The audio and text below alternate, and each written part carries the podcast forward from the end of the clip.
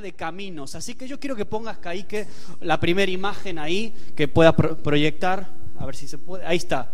Es un, es un cuadro muy antiguo, una imagen muy antigua que es de mi infancia.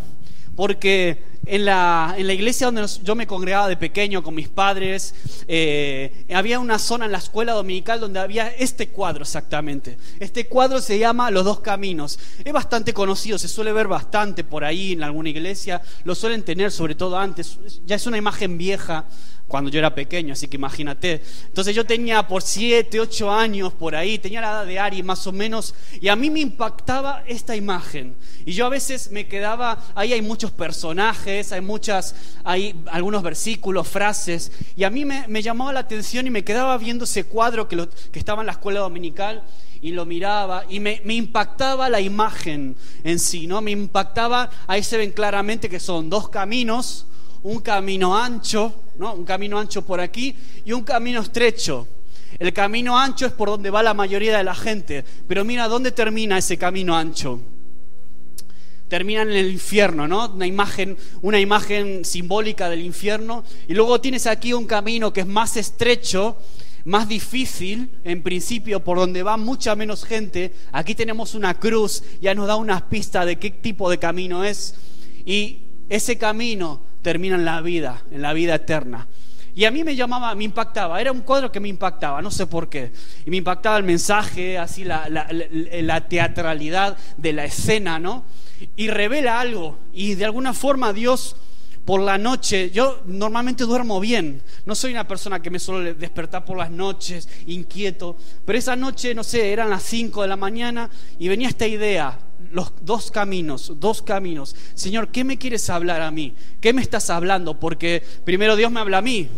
Y, yo eh, esto lo, interpreté a mi manera, para mí, por una situación personal que yo estaba atravesando, pero también lo interpreté de, otra forma diferente. Esto, esto habla básicamente de la salvación. Tenemos por un lado el camino a la salvación y el camino por donde va la mayor parte de la gente, que está basado en las palabras de Jesús.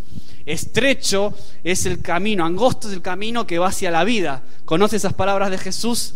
Entonces Jesús anima a las personas que tomen el camino angosto, que aunque aparentemente es duro, es difícil, ese camino te lleva a la vida. Es un camino de vida abundante. Y luego el Señor ponía por la noche, luego yo intenté buscarle algún sentido a esta imagen de los dos caminos y vino a mí el Salmo 1. Y va a ser lo único que te voy a compartir hoy en esta tarde, el Salmo 1. Vamos a abrir las Biblias, cada uno de, vosotros. Vamos a tomar la Biblia.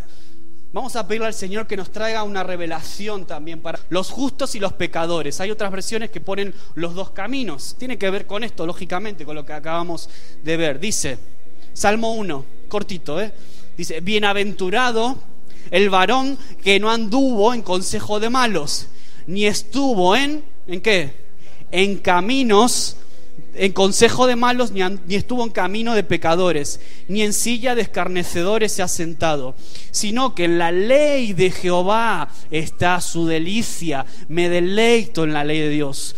Y en su ley medita de día y de noche. Y cuando no meditas de noche, pues Dios te despierta por las noches y te, y te, dice, piensa en mí ahora. Ahora no te voy a dejar dormir, vas a pensar en mi ley. Bien, y me encanta lo que sigue. Luego en el versículo 3, los que meditan, los que se deleitan en la ley de Dios, dice que serán como árbol plantado junto a corrientes de aguas, que da su fruto a su tiempo y su hoja no cae. Y todo lo que hace prospera. Yo me quiero quedar con este versículo para este 2020. Quiero ser un árbol plantado junto a corrientes de agua. Y luego viene el versículo 4 que dice lo que le sucede a los malos, a los que no van por ese camino. Dice, no así los malos, que son como el tamo que arrebata el viento. Por tanto, no se levantarán los malos en el juicio, ni los pecadores en la congregación de los justos. 6. Porque Jehová conoce el camino de los justos. Hoy vamos a hablar del camino, de los caminos. Mas la senda, el camino de los malos, perecerá. Entonces, cierra tus ojos un momento, vamos a, pedirle a Dios que traiga un, en estos voy a intentar ser muy breve, pero que Dios traiga una revelación. Dios, te pedimos que puedas revelar a nuestra vida lo que está escondido en este salmo, las verdades que hay escondidas, los tesoros que hoy queremos descubrir para nuestra vida, Señor. No quiero pensar en el de al lado, en el de atrás, ni en mi familia, ni en otros. Quiero pensar en mí. ¿Qué me estás tú hablando a mí a través de esto, Señor? Bendice tu palabra. En el nombre de Jesús. Amén. Entonces, eh, básicamente, ¿de qué habla? Es muy sencillo esto. Habla de dos caminos. Dos caminos. El camino del justo, el camino de los que se deleitan en la ley de Dios, los que caminan por ahí, los que siguen a Jesús, y luego el camino de los malos, que es el camino ancho, podríamos decir, camino por donde va la mayoría, el camino por donde va el soberbio, el arrogante, el que hace lo que le da la gana, el que dice, no, yo soy mi propia ley. A mí no me interesa la ley de Dios, yo soy mi propia ley. Aquí se hace lo que, lo que digo yo. Eh, ¿Conoces a gente así? Pues algunas veces nosotros, incluso como cristianos, como hijos de Dios podemos eh, reaccionar o, andar en ese, en ese camino, pensar de esa manera. Entonces, tienes infinidad, infinidad de referencias en toda la Biblia, Antiguo Testamento y Nuevo, está lleno de referencias al camino, el concepto, el simbolismo que tiene el camino. Seguramente mientras yo hable a ti, probablemente vengan a tu mente versículos, un montón de pasajes donde se habla del camino. Yo soy el camino, la verdad y la vida, dijo Jesús. Y así, un montón de versículos que tienen que ver con el camino de las, de las personas. Ahora, ¿a qué se refiere con el camino? Pues básicamente se refiere a la trayectoria de una persona. El tiempo, la vida, la trayectoria de vida de una persona, por dónde caminamos, cómo nos manejamos en la vida.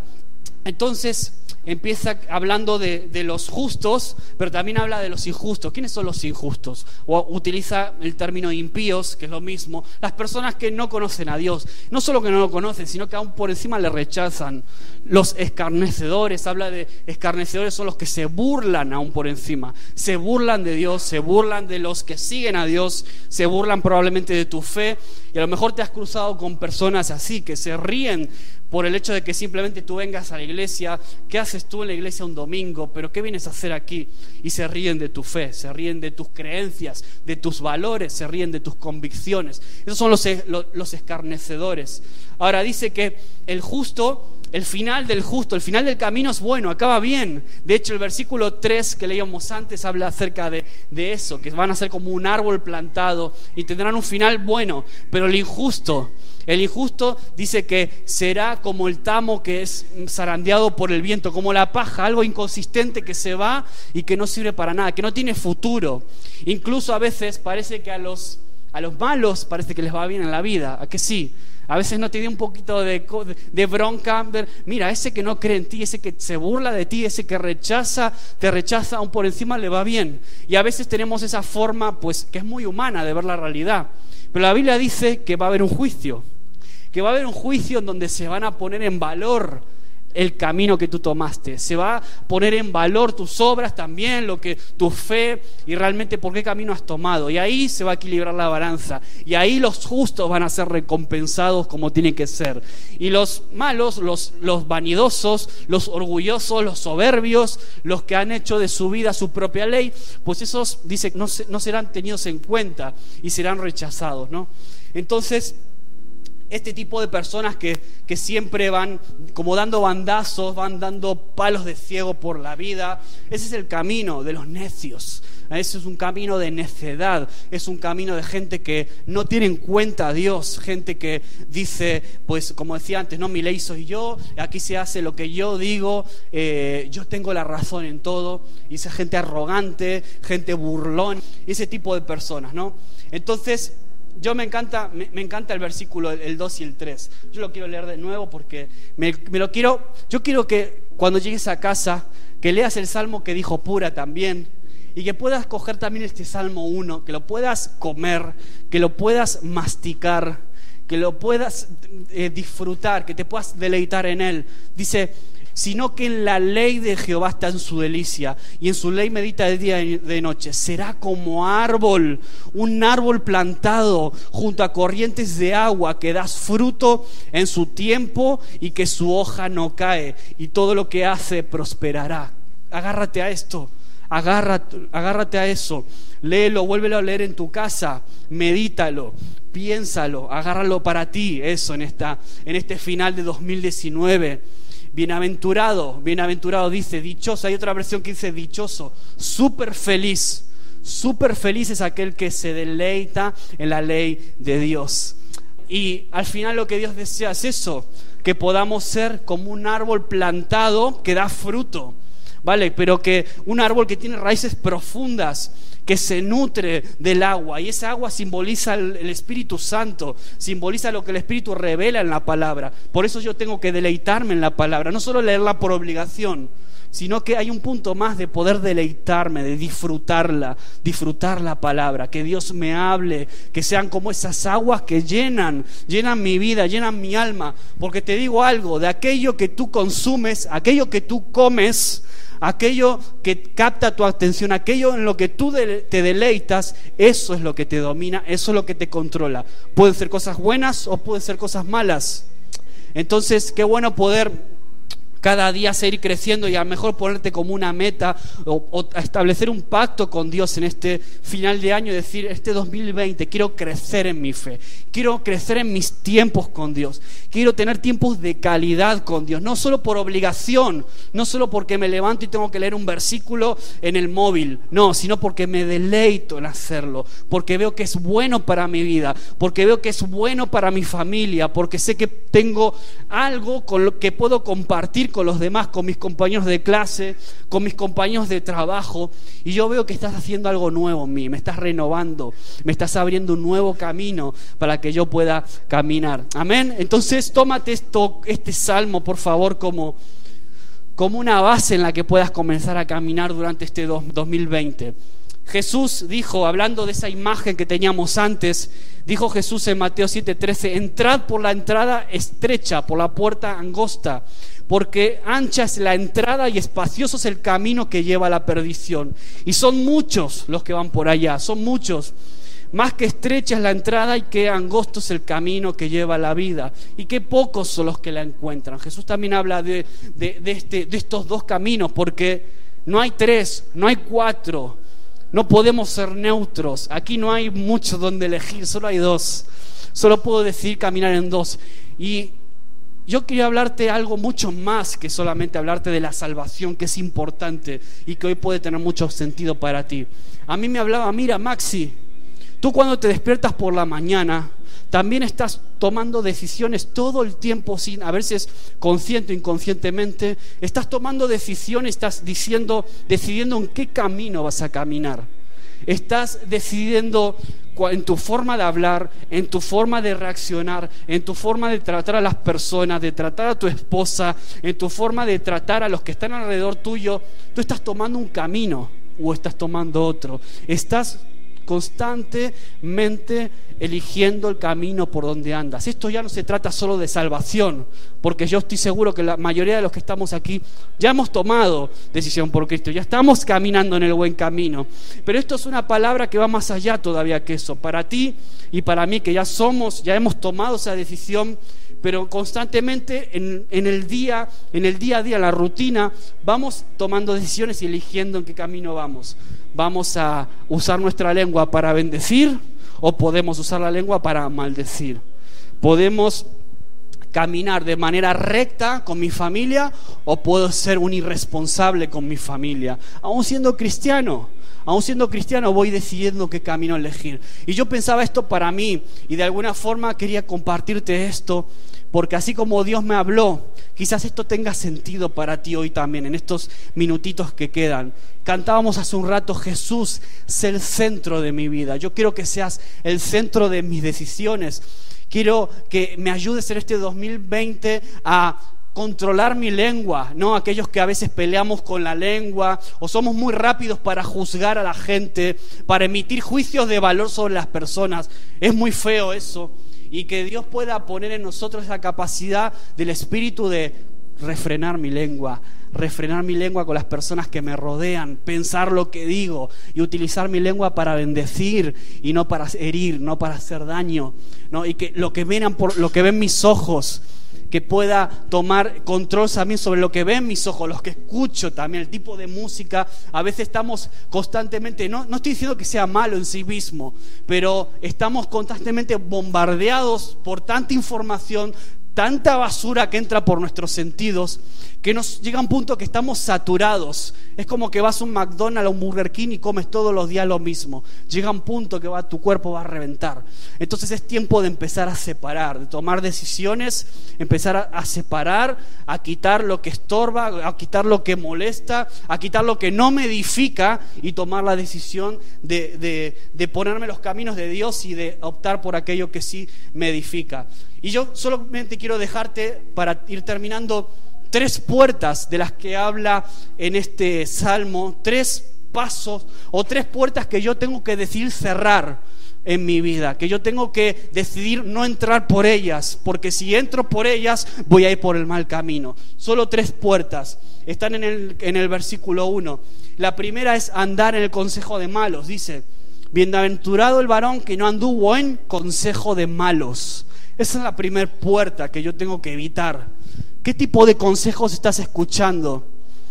¿A qué personas tú de verdad prestas tu oído? ¿A qué tipo de personas tú escuchas con atención y tienen influencia sobre tu vida? ¿Qué tipo de personas tienen influencia en ti? Cuidado con los consejos de malos, cuidado con abrir puerta, una puerta en tu vida, porque esa puerta te puede llevar por un camino que no es el, que no es el correcto, te puede apartar de Dios. Ojo, mucho ojo con este, con esta primera puerta, evitarla, andar en consejo de malos. ¿Vale? Y luego la puerta 2 dice estar en caminos de los pecadores. Ahí en el mismo versículo dice estar. Ahora, ¿qué significa estar en camino de pecadores?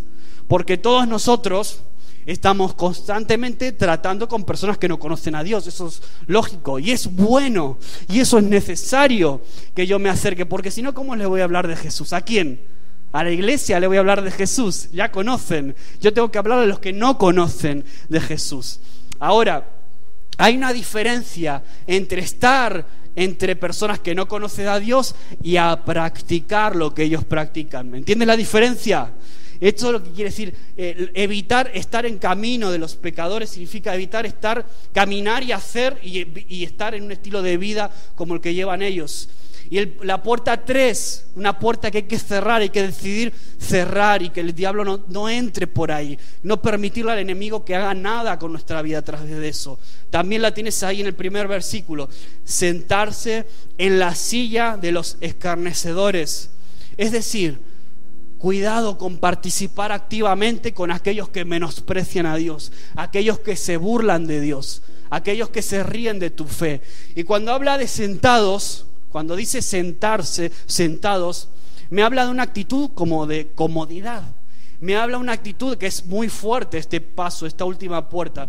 Me habla de una actitud en la que yo incluso me siento cómodo con aquellos que se burlan y se ríen de Dios. Esa es una puerta que yo tengo, yo no puedo permitir que entre en mi vida. Porque ese paso, paso uno, paso dos, paso tres y el paso cuatro es estar completamente fuera de los caminos de Dios. Y yo te digo que conozco mucha gente, muchas personas que consciente o inconscientemente han abierto puertas en su vida que han acabado arruinándoles, han acabado por alejarles de Dios. Ahora escuchamos un testimonio precioso de Rafa, precioso, que es justamente todo lo contrario de esto, es justamente el camino inverso, una persona que estaba eh, eh, en el mundo y que volvió a los caminos de Dios. Y yo deseo para ti, y para mí que podamos cerrar estas puertas negativas, estas puertas que a veces son muy sutiles, a veces no las ves claramente, a veces están ahí y sin darnos cuenta vamos entrando, vamos abriendo puertitas por donde el enemigo va penetrando, va entrando, va comiéndote la cabeza y empiezas a comportarte de una manera que no tiene que ser y demás. Así que que en este 2020 puedas ser intencional y buscar a Dios, meditar, aquellos que meditan, aquellos que se deleitan. ¿Qué es meditar? Meditar es lo que te decía ahora, llegar a tu casa y comerte la Biblia. No solamente leerla por encima, por obligación. Comértela, degustarla, disfrutarla, deleitarte en ella, orarla si es necesario. Y cuando empiezas a orar en la palabra, cuando empiezas, Señor, a agradecer a Dios con una actitud de acción de gracias como hacíamos ahora, y empiezas a, a disfrutar lo que Dios está hablando, porque lo sientes como tuyo, sientes que Dios de verdad te está hablando a ti. Ahí en esa imagen tienes dos caminos dos destinos, es esto que estamos hablando, ¿no? Dos caminos y dos destinos muy diferentes. No son dos caminos que van en paralelo, no, son dos caminos completamente opuestos. Si escoges uno vas a ir para un lado, si escoges el otro vas a ir al, lugar opuesto. Entonces esto no es una broma, iglesia, esto no es una no es algo como para tomarse en poco.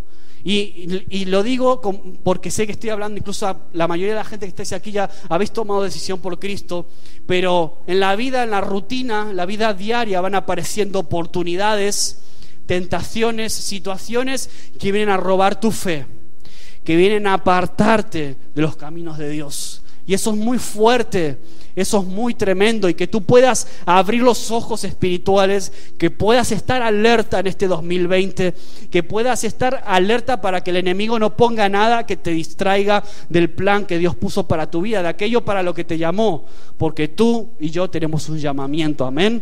Todos caminamos en un camino, estamos en él, estamos caminando, vamos creciendo, no somos perfectos, el único perfecto es Cristo, pero vamos caminando con esa actitud de crecer y de parecernos cada vez más a Cristo. Menos de Maxi y más de Jesús. Menos de divino y más de Jesús en divino. Y así cada uno de nosotros. Y esa es mi oración, ese es mi deseo. Y eso es lo que, lo que te quería dejar en este, en este final de año, la, última palabra que puedas llevarte al menos desde aquí, desde la iglesia, en este final del 2019. Un tiempo de nuevos comienzos, un tiempo de perseverar en el camino. Hablábamos hace un momento de Ramón Pura, de ese camino que ellos vienen, vienen transitando, que nos es de ejemplo para nosotros. Y Dios quiera que tú seas, que este 2020 seas un árbol plantado junto a corrientes de agua, que da fruto, que da fruto a su tiempo, que su hoja es verde, su hoja no cae, independientemente de la edad que tengas. Esto no va de edades, va de actitud, va de corazón. Y yo deseo que tú puedas ser un árbol plantado en esta iglesia, en esta comunidad de fe, para que puedas dar fruto y fruto que abunde, para bendecir a tu familia, a tus hijos, a tus vecinos, a tus compañeros de clase, a tus compañeros de trabajo y que todos sean bendecidos por tu testimonio. Amén. Yo te pido que, te puedas poner en pie, le pido al equipo de alabanza si puede eh, pasar aquí adelante y que puedas agarrar esta, esta palabra, tomarla para ti, que puedas a partir de ahora deleitarte, deleitarte en la palabra de Dios, disfrutarla como nunca antes sin importar la edad. Si hay personas que hay aquí que a lo mejor o nos visitan o, o no han tomado aún decisión por Jesús, Jesús hoy te dice, yo soy el camino, yo soy la verdad y yo soy la vida. No dejes pasar la oportunidad. Es un regalo único, es un regalo que no mereces ni tú ni yo, pero que Él nos lo da por amor a nosotros, porque Él te ama, porque te quiere levantar, porque te quiere fortalecer, porque te quiere prosperar, te quiere impulsar a una vida con sentido, una vida con propósito real en Cristo Jesús, una nueva vida. Hoy hemos escuchado testimonios aquí adelante de nuevos comienzos, de nuevas vidas, de nuevas oportunidades, de lo que tú eres capaz de hacer con personas que se rinden a tus pies, Señor. Tú vienes a traer nuevos propósitos, Dios. Y queremos caminar, queremos caminar en tu camino. Queremos caminar tomados de tu mano, Jesús. Queremos terminar este año agarrados a ti y tomando la decisión de que tú seas el centro de todo, el centro de mi vida, el centro de mi iglesia, el centro de mi familia, porque solo tú puedes traer vida.